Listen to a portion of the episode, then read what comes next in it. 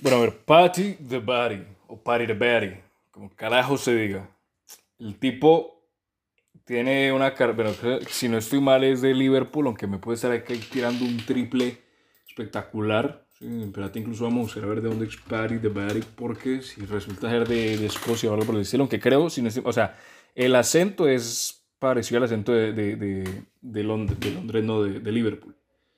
Eh, bueno, por lo menos es de Reino Unido, eso se sabe, eso no, no, no hay que hacer, pero quiero ver específicamente de dónde es. Ah, bueno, sí, es de Liverpool. 27 años tiene, nacido en el 95. Paddy Barry, Paddy Pimblett hizo el debut este año, bueno, el año pasado ya, 2021, y lo hizo contra, entre comillas, un peleador genérico en la UFC, creo que si no estoy mal fue en un evento de UFC Vegas 30 y algo, 36 si no estoy mal, creo que fue como en agosto que hizo más o menos el debut.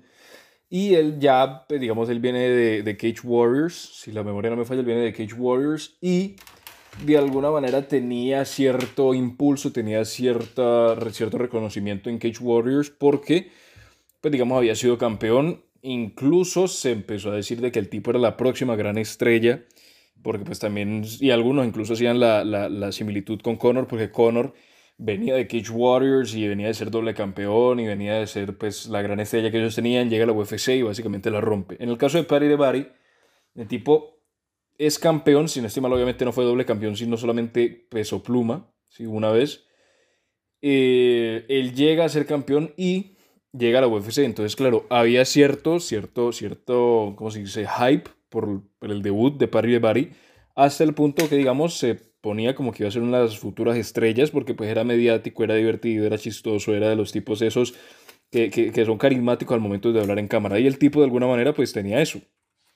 Entonces, claro, hubo todos esos rumores, todo ese hype detrás de de Barry, porque, bueno, Paddy Pimblett, es que no sé si decirle de Barry o Paddy Pimblett, porque se traba a la vez la lengua. El caso es que tipo llega, debuta y aparte debuta bien porque el tipo en la pelea se vio que más allá de lo chistoso, más allá de la, de la broma, más allá de los, de los momentos cómicos, el tipo cuando tuvo que pelear se fue a dar duro contra el otro y no estoy mal, el otro tipo se llamaba Luigi. Si la memoria no me falla, incluso buscámoslo también.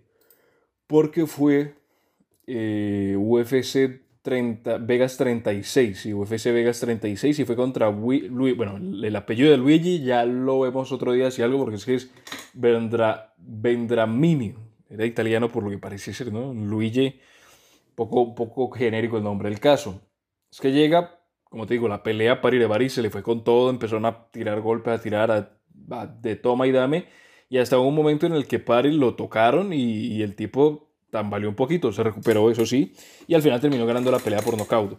Y después de eso, pues digamos, hubo la celebración en el octágono, hubo la celebración dentro, pues digamos, con la, por ejemplo, la entrevista que le hizo Michael Bisping, que se hizo también popular después porque pues la, la respuesta que tuvo Paddy Pimblett, e incluso en la salida que tuvo del octágono hacia los vestidores también le hicieron, pues lo estaban grabando en todo momento.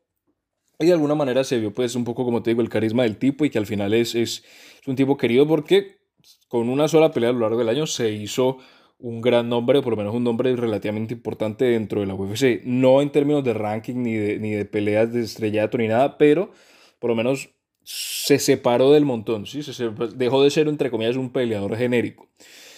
¿Y a qué viene esto? Viene esto a que, pues digamos, él solamente peleó una vez en la UFC dentro de 2021, ¿sí? Como te digo, peleó en agosto, si la memoria no me falla, UFC 36 en Vegas, creo que fue en agosto. Pero después de, o ag- agosto o en octubre, a ver, enero, febrero, marzo, abril, mayo, junio, julio, agosto, septiembre, no, en septiembre, peleó en septiembre, porque fue, era- fue, el, fue, el, fue el 9, septiembre, sí, toca, toca hacer la cuenta. El caso es que pelea y no volvió a pelear después, sí, peleó septiembre, ya estamos a finales de enero prácticamente y no, hacía, no, no, no ha habido ninguna otra pelea por parte de Paddy Pimblett.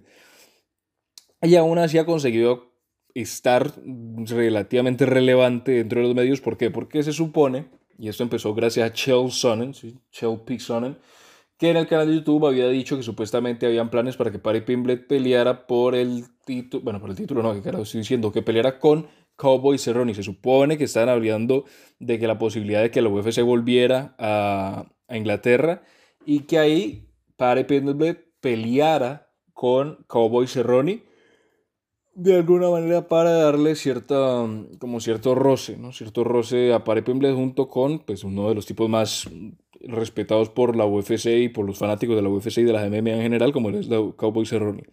Sin embargo, Pare Pemblet llega y no solamente responde y dice que Sonnen no estaba diciendo las cosas como eran, sino que llega y dice que Sonnen estaba utilizando su nombre para hacer un clickbait y traer atención a su círculo.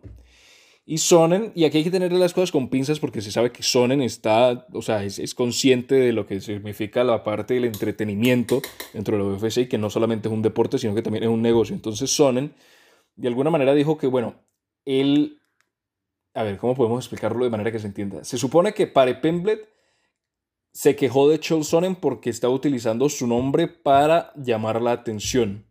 Y por otro lado, Sonnen dijo que le estaba haciendo un favor a Pare Pemblet poniéndolo como cobertura para que la audiencia de Sonnen, que es relativamente grande, lo reconociera y así pudiera expandir el nombre, ¿sí? Como diciendo que Sonnen le estaba haciendo un favor al nombrarlo en uno de los videos. Entonces, de ahí básicamente Sonnen dijo que al ser un, entre comillas, malagradecido, ¿sí? que no lo iba a volver a hacer y que no iba a volver a poner el nombre de Pare Pemblet por ningún sitio que se pudiera ver.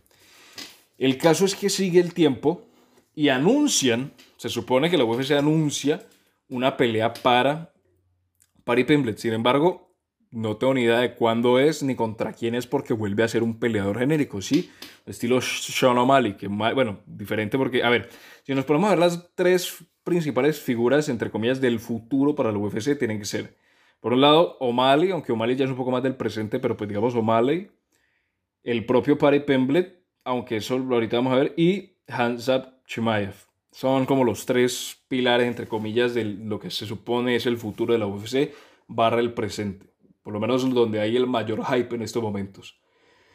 Y, como te digo, UFC ya se supone que anuncia la pelea de Pare Pimble, pero sigue siendo contra un peleador genérico. Y aquí queda la pregunta, ¿sí? O sea que básicamente lo de Cerrone queda descartado, digo, sobre todo es como resaltar el hecho de que Sonnen básicamente lo, lo mandó a comer mierda a, a Pimble diciendo que, que era un mal agradecido porque Sonnen le está dando la oportunidad de que en su plataforma, que le vean millones de personas, de poder tener un nombre porque al final Sonnen siempre tiene esas características, ¿no? Sonnen siempre impulsa a los peleadores a salirse como de ese molde de peleador genérico, de responder de la misma manera a todas las preguntas de todas las conferencias de prensa. Es la típica pregunta de, bueno, ¿qué te pareció la noche? Y la típica respuesta de, bueno, muy bien, muy, muy contento con el trabajo, sabemos que estamos trabajando duro, soy el más malo de todos aquí, soy el más duro, el cabrón más fuerte de todos.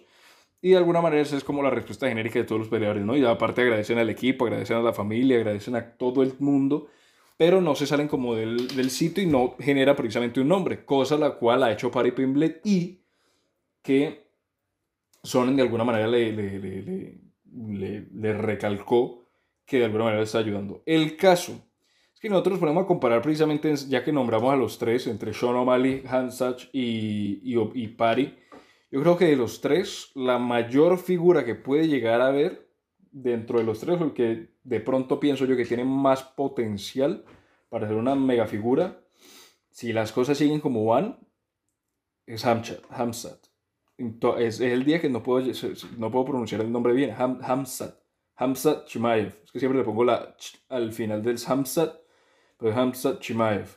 Creo que de los tres es él, él el que puede tener más potencial porque, pues digamos, por un lado, esa, esa sea aura de monstruo que tiene, ¿sí? de básicamente pelear contra quien sea, donde sea, en la categoría que sea y en el tiempo que sea, y que al final cuando pelea los noquea o los somete en, poco tiempo. ¿sí? Si no estoy mal, el tipo ha tenido más, eh, más, más, ha, recibido, ha tenido más peleas en la UFC que golpes recibidos. Si no estoy mal, esa es la estadística. Aparte que duran como menos de un minuto las peleas del... El caso, bueno, mentira, un poquito más, ahí, ahí me pasé. Pero yo creo que de los tres Chimaev es el que tiene más potencial para ser estrella y después vendría, vendría Sugar Sean O'Malley. Yo creo que por ahora, obviamente, es una pelea. El tipo viene a debutar en UFC en septiembre, por lo cual todavía falta tiempo. Aparte, como te digo, tiene 27 años.